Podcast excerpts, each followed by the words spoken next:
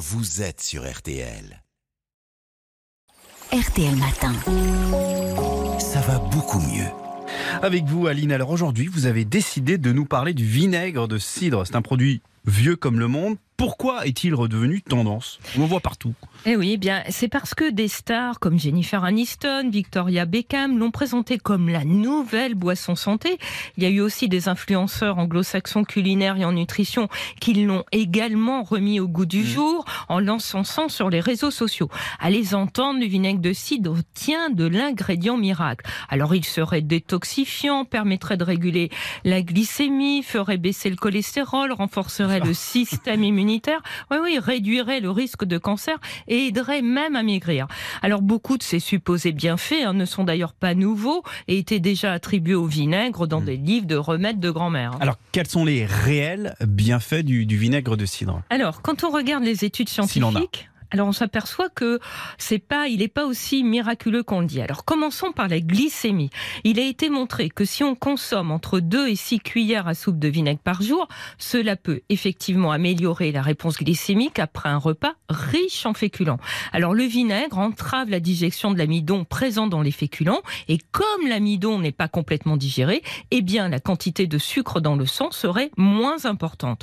Mais si on consomme des sodas et des glaces par exemple, bah prendre en plus du vinaigre n'aura aucun effet car ces aliments ne contiennent pas d'amidon. Donc le vinaigre pourrait euh, réduire la glycémie après un repas riche en féculents Exactement, mais comme me l'a souligné hein, le docteur Arnaud Cocolle, médecin nutritionniste, savoir la glycémie qui monte après un repas, ben, en fait c'est normal, et cela dépend de plein de facteurs, de tous les aliments consommés, mais aussi de leur cuisson et de son propre état de santé, et d'ailleurs aussi de son stress.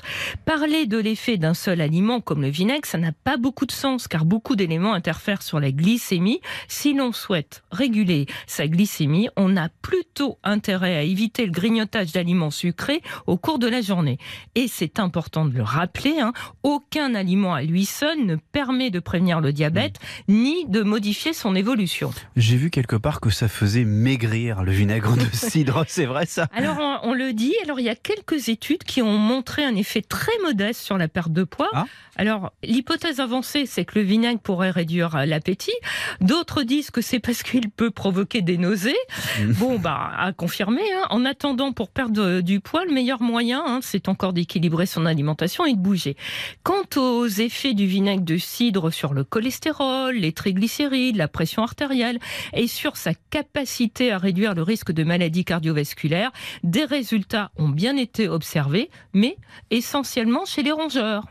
Et chez l'homme, ce n'est pas convaincant. Les preuves sont pour l'instant insuffisantes. Il en est de même pour son action anticancéreuse, hein, hmm. pas prouvée chez l'homme. On parle toujours du vinaigre de cidre et pas des autres vinaigres. Est-ce que c'est parce qu'il a des effets spécifiques Bon, en fait, non, il n'a pas d'effet spécifique. Hein, c'est plutôt du marketing. L'action du vinaigre est la même qu'il soit à base de cidre, de vin, de riz ou de fruits rouges, parce que l'ingrédient actif, bah, c'est l'acide acétique qui se trouve dans tous les vinaigres.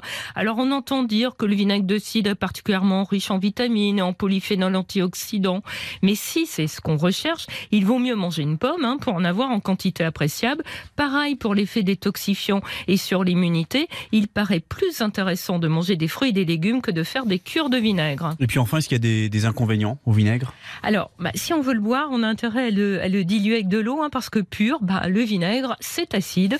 Il peut abîmer l'émail des dents et entraîner une érosion dentaire. Bon, c'est pas très sympathique. Sinon, bon, il n'y a pas d'inconvénient majeur à en consommer en quantité raisonnable.